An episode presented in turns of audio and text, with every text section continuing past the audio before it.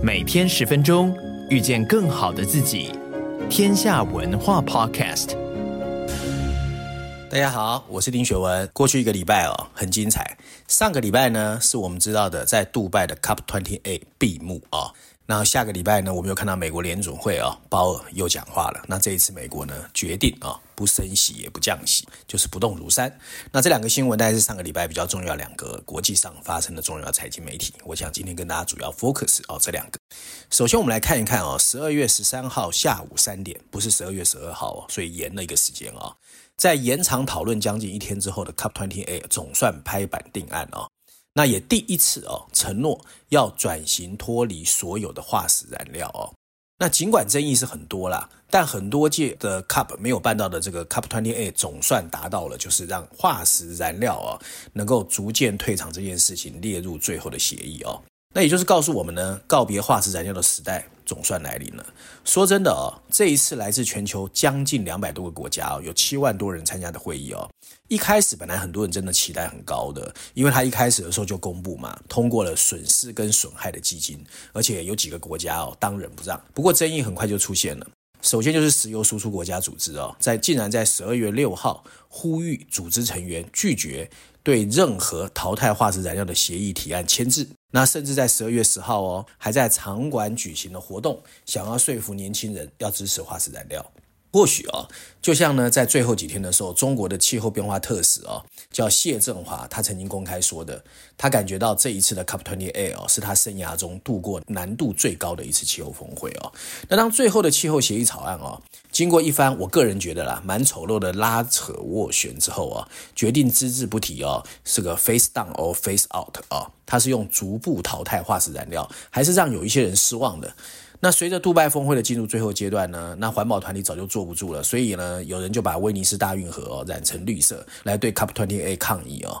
连身兼气候倡议者的前美国副总统高尔都痛批阿拉伯联合大公国掩盖排放的数据，就是在滥用公众的信任。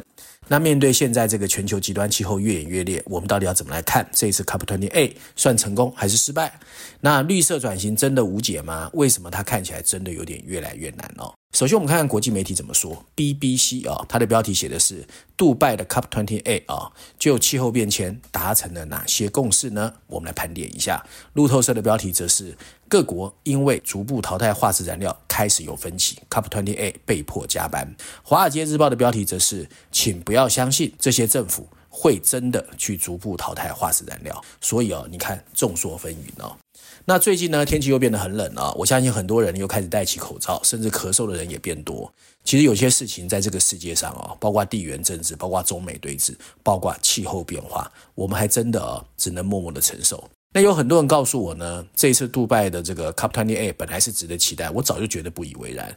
现在这个世界呢，所有事情交错影响，气候峰会不会只谈气候，肯定有一些外交政治的利益掺杂在里面哦。而且大家心知肚明，只要没有严重到有人活不下去，何必人不入地狱我入地狱？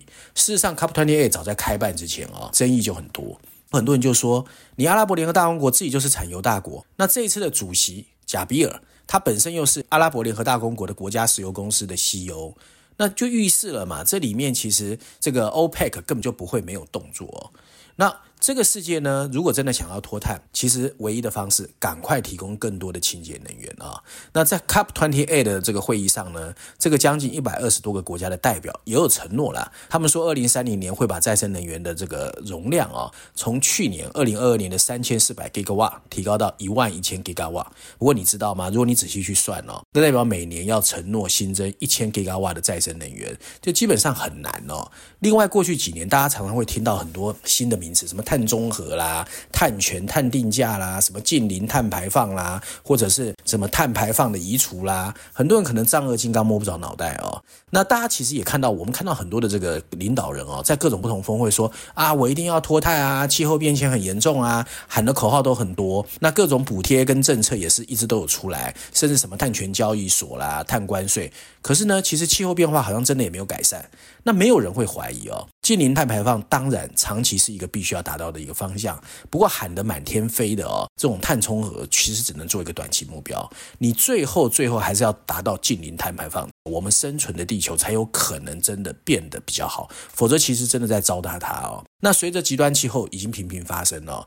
近零碳排放的压力只会越来越大。可是，如果光靠现在哦，很多人，尤其企业哦，在喊的什么外部碳权啊，或买凭证来抵换，根本缓不济急哦。今年八月中，美国能源部就已经宣布要支出十二亿美元，在德州跟路易斯安那州新建两座什么呢？他们是专门 focus 在从大气中清除碳排放的这个动作。就说你光减少碳排放是不够的啦，已经排进去了怎么办？那要把它清除啊！你不清除的话，这个地球就永远没有那么干净啊。那另外呢，我们最近看到很多再生能源的投资，尤其在资本市场，好像呢越投越多，越来越多人把钱移到所谓的绿色投资哦。可是呢，其实还是有一些问题哦，包括利率上升导致成本上升，还有供应链也出现了一些困难，所以很多的开发商其实放弃了无利可图的专案。另外呢，就是各国的保护主义，还有批文常常要拖很久哦。那这种保护主义呢，还有利率上升呢，还有供应链失调，如果不能解决，其实还是说的多做的少啊，光说不练。那台湾的情况怎么样啊？Cup Twenty Eight 其实也有发布全球的这个所谓碳预算的报告啊，台湾不大好哦。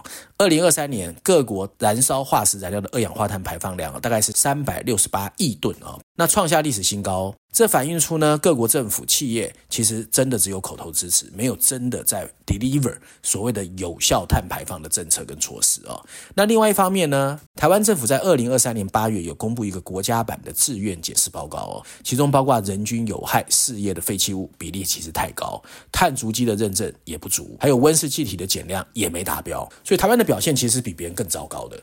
那更可怕的是，台湾的人均碳排放量大概是每年十二吨，是全世界平均的两倍以上。所以台湾其实做的比别人要差很多。那今年一月呢，立法院有三读通过《气候变迁因应法》，正式把国家温室气体的长期的减量目标设在二零五零年，温室气体要近零碳排放。那大家都知道，根本就喊一喊。很难的。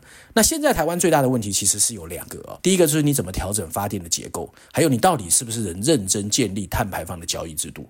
这两个事情呢，其实非常重要，尤其是发电结构，因为台湾的发电结构跟其他国家比本来就是扭曲的哦。那正常来说，一般的国家哦，他们所谓的清洁能源或者低碳能源或者再生能源，平均的结构是这样的，就是化石燃料比重大概六十点九 percent，核能发电百分之九点二，再生能源百分之二十九点九，大概百分之三十哦。所以清洁能源发电量要有三成哦，可是台湾到目前为止哦，清洁能源发电量百分之二十都不到，所以全球排名一百三十二啊。那在这样的情况之下呢，其实很多国家都做得比我们好。那台湾呢，其实确实要痛定思痛哦，能不能呢？去把几个因素好好改革，包括电价便宜啦、电力供给稳定啦、非核家园这些东西都要重新去 review 啊，否则的话，在全球推动净零碳排放的趋势之下，以出口为导向的台湾，你要小心哦。我们的出口企业将来如果一直哈都说得多做得少，在全世界的贸易上面就会遇到很多的防火墙啦、bottleneck 都会慢慢出现哦。那今天第二则我们要谈的当然就是美国 FED 哦，美国联总会呢决定利率按兵不动，这是第三次哦，会议维持利率在二十二年的高峰不变。然后呢，官员呢松口喽，他松口说明年有可能会降息三次哦。不过十二月十五号大嘴巴大乌鸦，美国前财政部长 Summers 哦。在接受《伦敦金融时报》专访的时候表示，哦，他觉得鲍尔这次动作过早哦，因为现在就要断定美国经济会软着陆哦，言之过早。他认为呢，基础的通货膨胀率还是比百分之二高很多。就算通货膨胀率降到百分之二，未来会不会回升，没人知道。那因为不确定，近来经济的放慢是不是因为众多问题造成的，包括什么信用流动下滑啦、殖利率曲线倒挂啦，或者消费者行为信用紧绷都有可能。所以你现在就决定要开始讲这么鸽派的言论哦，Summers 是不以为然的，那我们要怎么去看全球货币政策或是通货膨胀的走势？台湾又有什么应该注意的地方哦？首先，我们看一下国际媒体 CNBC 哦，它的标题写的是联准会维持利率稳定，显示二零二四年会进行三次降息。伦敦金融时报的标题是联准会暗示二零二四年降息，马上引发了市场反弹，就是走牛市哦。那 CNN 的标题是华尔街被联准会的兴奋所笼罩，反弹还有更大的空间。所以其实相对来说，媒体是看多的啦哦。那在二零二三年大部分时间里哦，其实你如果去问各大央行会不会降息，他们基本上是。不回答你的，更就不当一回事。可是呢，十二月十三号，鲍尔率先松口之后，哇，包括台湾、包括英国、包括欧盟这些央行马上都开始跟着哦，开始松口了哦。那当华尔街反应的最爽嘛，所以股市就大涨哦。可是现在重点是，这个转向到底会不会引发全球的货币宽松？十二月十四号，啊，我们看到央行啊，英国的央行和欧洲央行确实啊，他们也开始松口了。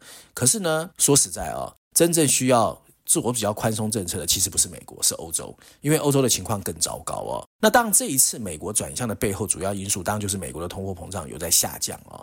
根据联总会首选的衡量标准，美国二零二三年全年的基本物价成长率哦，已经低于百分之三点五。而二零二二年的时候，大家知道是多少吗？百分之五点一哦。而且呢，年初预测经济会出现衰退，所以许多经济学家认为这就是软着陆哦。可是通货膨胀其实真的没有达到百分之二的目标，所以萨默斯说的是没有错的。所以你现在通膨呢，你认为它已经开始下降，其实是有风险的。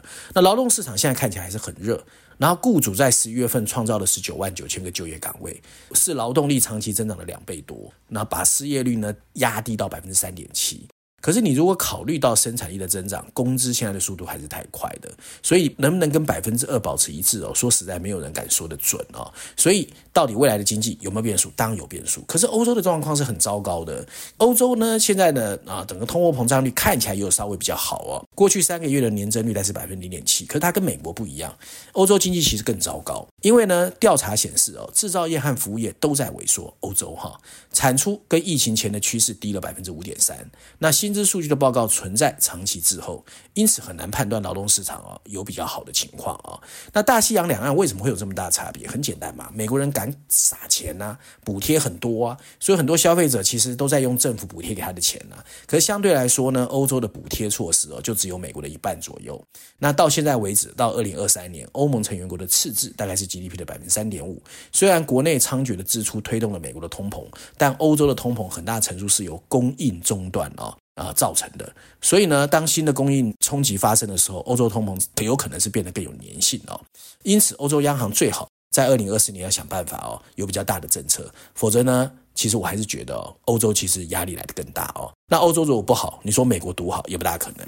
那这一次不管怎么样，联准会的政策转向啊，还是有两大风险要面对啊。第一个就是虽然通膨看起来在下降。不过，如果经济依然坚挺，还是没有办法排除哦，随时通货膨胀就是黏在百分之三左右哦，那其实你包尔的压力就会变大哦。那另外呢，美国联准会已经明示利率触底，降息在望，会使市场预期的降息幅度比联准会预测的幅度更大，所以你看到美债美股都在急涨，殖利率在下跌，美元在贬值，所以让金融的情势大幅放松，借贷成本也开始下下降，经济再度转热，就会让打击通膨最后一里路变得更难哦。所以降息也有可能变得停停走走。哦，所以其实你也不要因为鲍尔今年哦突然松口，就突然觉得明年啊这个满天都是这个晴空哦，其实很难说哦。那对台湾有没有影响？对台湾影响主要我觉得啦，因为台湾其实有它自己的特殊状况啊，也不可能马上国际形势怎么样，因为我们基本上还是有一些防护墙啊，所以主要还是反映在汇率上啊。所以呢，其实宣布这件事情之后，台币立刻对美元大幅升值了百分之零零点八哦，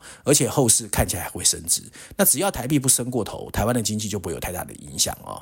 而且呢，这也有助于抑制通膨，也能减轻台湾的央行的升息压力。那真的要看，还是要看明年美国联储会到底会怎么付诸行动哦。那国内呢，其实我觉得肯定就是 follow up 哦。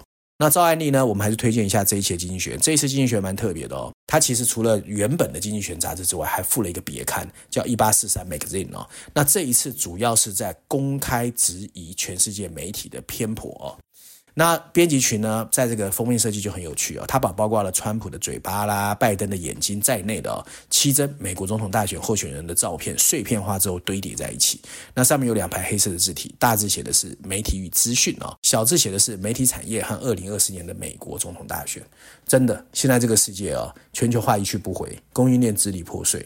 连带着保护主义的兴起，也让极端主义横行无阻。那民主体制当然备受质疑。更重要的是，曾经的社会公器媒体，在经济发展的背景下，在科技变迁的驯化下，再次在二零二四年要面临一个挑战哦。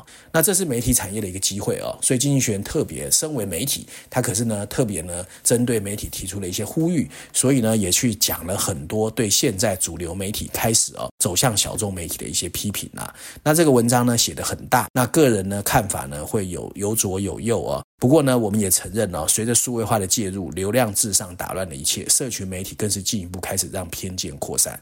所以呢，媒体到底是不是乱源？媒体还能不能成为公器？那我想，我们都只能慢慢的看未来的发展。以上呢，就今天我想跟大家分享过去一个礼拜我个人觉得比较重要的两则新闻跟经济学的封面故事的介绍，希望大家喜欢。我们下个礼拜见。